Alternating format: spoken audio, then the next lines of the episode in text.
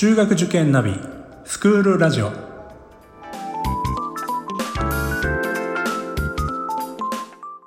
スクールナビゲーターののびるです。この番組は中学受験を目指すご家庭に学校の先生からの生の声や受験に役立つ情報をお届けするラジオです。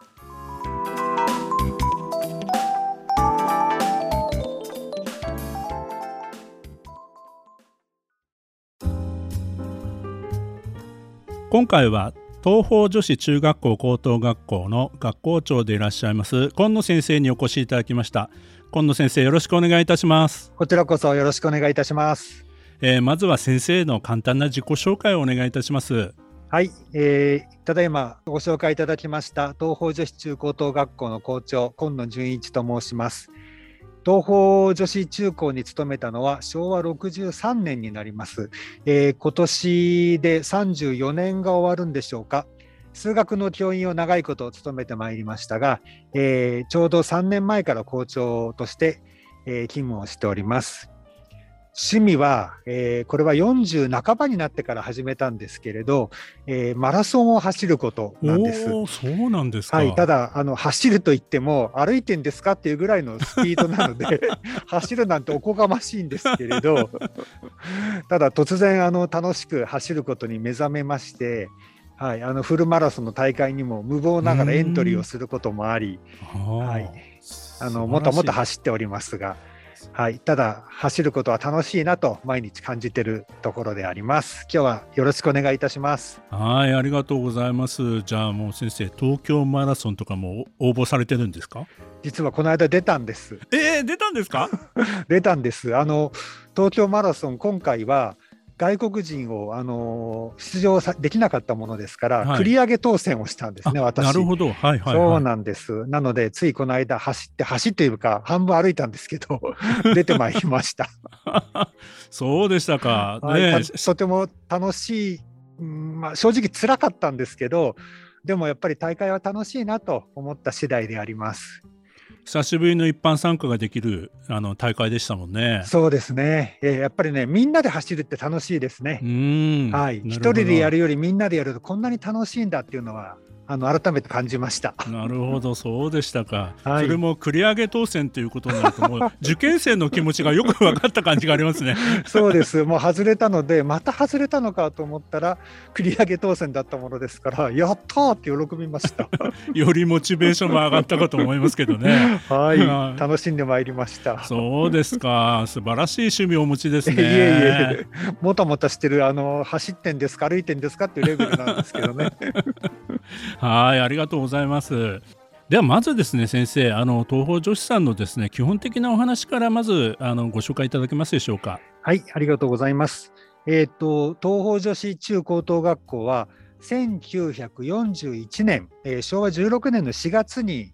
できました、えー、ちょうど去年が2021年だったものですからちょうど去年80周年の創立式典を行ったんです。もう80年前から続いてるんだなってことを改めてあの在校生ともども感じた次第であります。まあ、最初はあの軍人さんのお嬢さんを育てるっていう学校でスタートしたんですが戦後あの学校制度が変わりまして、東京教育大学の実験校に一時期なりましたが東京教育大学の校章が霧だったこともあってその霧の友達という意味で霧友東方女子中高等学校と名前を変えて昭和23年だったでしょうか改めて発足し今に至ったという次第です。学校の場所は、えー、京王線の千川という駅から歩いて4分ぐらいですね。生徒は走れば2分で着くとか言っていますけど 走らないでゆっくり来ていただいても4、5分で着きます。はい、あのー駅からもとても近いですし小田急線の成城学園前からバスが出ていますので千川駅入り口というバス停で降りるともう1分もつかないで学校に着きますから京王線からも小田急からもアクセスがいい学校であります。大体今、生徒は、えーと、1000人ぐらいの、あの中高6年間で1000人ぐらいの生徒が通っている、大体1学年150人から160人、170人ぐらいの学校女子中高です。そんな学校です。ありがとうございます。あの私もこの教育業界といいますか塾業界に入っって三十数年経つんですけども、えーまあ、東方女子さんというとですねやはり一番最初に思い浮かぶのは試験の形態なんですね。はい、はい、あの高等諮問というですね、まあ、あの他の学校ではされてないあの、まあ、受験の仕方、はいまあ、あの若い頃にどんな受験をする学校なんだろうという まあ本当にはまだ駆け出しの頃ですね。他の学校はもう2か4かの入試ばかりをやってましたけどもあのそんなあの高等諮問で、えー、試験が成り立つんだろうかなというふうに昔は思ってたそういった学校としては印象深い学校さんなんですね。この辺りのところですね先生の方からちょっとご紹介いただけますでしょうか？はいありがとうございます。えー、っと高等諮問という形態の入試をいつ入れたか実はもうはっきりわからないぐらいなんですが昭和20年代後半の資料を見るとすでに高等諮問という名前が見えるんですね。ははい、ただあのはっきりしてるのは、えー、1968年だったでしょうか、えーと、高等諮問だけにしたんです。それまでは筆記試験と、えー、高等諮問という筆記試験も併用していたんですけれど、えー、高等諮問を3種類課すことで筆記試験をなくそうとあの大胆な改革をして多分その辺があのなんでしょうね皆さんの印象に残ってる残ってますね、えー、高等諮問の出発点なんではないかなと思います。はい、なんでこんなあの大胆なことをしたかというと入試の準備教育をあのなんとか打破したいと。特別な入試の準備が必要な試験はやはりおかしい。あの小学生は小学生の生活をして、その延長に入試があるべきだろうという当時の校長先生のお考えがあって、であの特別な準備がいらない入学試験をということで口頭諮問それを3つ3種類課すとだから試験も2月の1日から2月の3日まであの3日間かけて行っておりましたがそんな出発点が口頭諮問の、まあ、今の形の出発点だというふうに考えております。ただ時代はさまざま変わってきましたので途中からあの簡単な筆記試験を入れましたりで高等試験高等諮問も3種類を2種類にし今は1種類にしていますが今は高等諮問1つと国語算数の筆記試験というのが A 入試であります。この高等諮問と今松島さんおっしゃったようにあの多分やってるのはうちだけなんじゃないかなと思うんですね。よくあの司法試験に口述試験というのがあって難しい法律問題についてなんか論じなければいけないなんかあれを連想させがちなんですけれど口頭試問決して難しい内容ではなくただテーマをなるべくあの小学生の6年生女子があんまり知らないようなことをわざとテーマに取り上げるんですね。だから事前準備がしにくいと思うかもしれませんが我々あの事前準備がなくてもその場であの教員が説明を授業をするんです。入試に来て授業を受けるっていうのもちょっとびっくりかもしれませんが、はい、初めてあの6年生女子が聞く内容ってことを前提に授業をしますのででそこで初めて聞く内容をしっかり話が聞けるかどうか。でな話をちゃんと理解できるかどうか。で途中で練習問題も配りますので練習問題にきちんと自分で考えて回答ができるかどうか。そういったあの事前準備がだいたい40分から45分ぐらいかかるんですがそれを経た上で、えー、一人一人口頭諮問15分ぐらい、えー、とその練習問題の答え合わせもしますしなんでそう考えたのかとか理由も確認をしますしまたちょっと発展的な問題もそこで質問もしますのでそういったやり取りを通してあこの子はちゃんと話が聞けていたんだなとか理解ができていたんだなまたはあここはできなかったけれど多少こちらがヒントを言うことであちゃんと正しい答えにたどり着いたなとか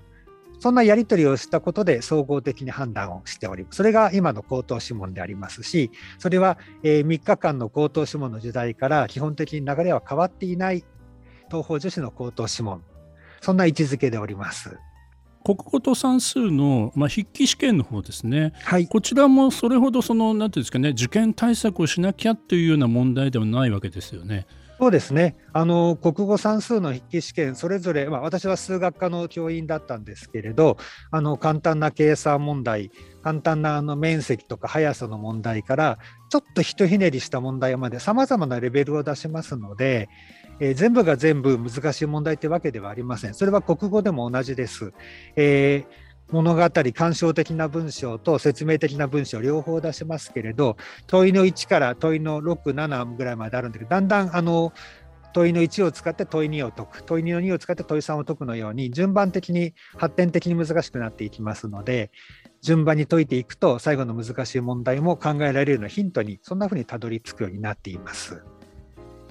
えっとまあ、あの一般入試といいますかその A 入試のほかにも B 入試という、まあ、通常の2か4かの入試もあるかと思うんですけど、はい、この、えーと、A 入試を志望される方の何ていうんですかね、えー、まあ、志望動機といいますかそのあたりというのは何か感じられているところってございますか？そうですね。あの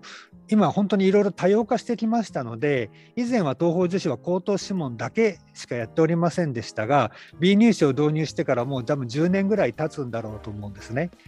以前はやはり大東方女子第一希望層は A 入試というふうに思っていたんですが今実際はそうでもないなと。あの B 入試であっても東方女子が第一希望ですって人はいますので、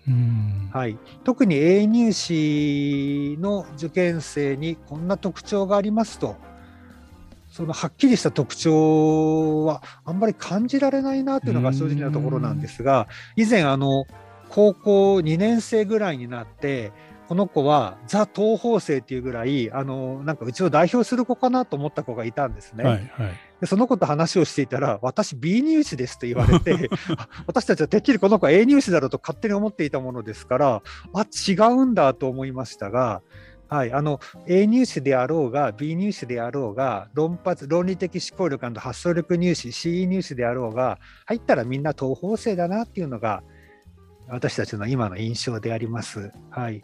すみません松、松島さんの期待通りの答えになってないかもしれない。いえいえ、はい、あの今のお話伺ってて、やはりあれなんですかね、やっぱり言葉を大事にしていらっしゃる、言葉の力を大事にしている学校様で、あのかつ、まあ、あのその中には例えば論理的な思考力の育成であったりとか、まあ、そういったことが、まあ、結果的にそのどの入り口から入ったお子さんにとってもあのそういった教育が、まあ、行き渡り、まあ、東方性らしいっていうお子さんに、まあ、成長していく。まあ、そういったことで、まあ、今はそのどこの入試から入ってきても、まあ、そうそう変わらないっていうか、はい、そういう形になってるっていうことですかね。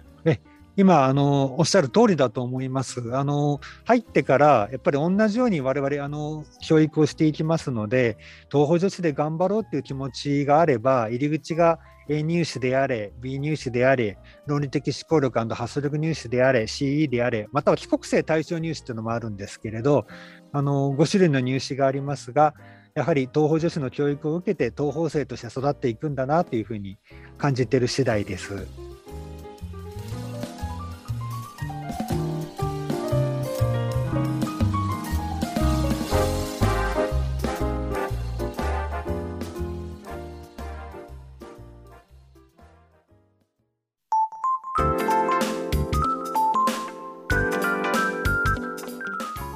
クールラジオでは番組への感想、出演してほしい学校など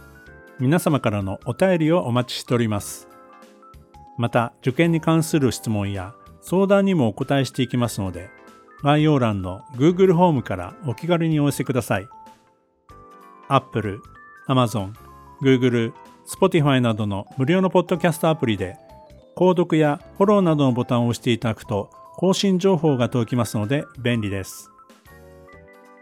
それでは次回もスクールラジオでお会いしましょう。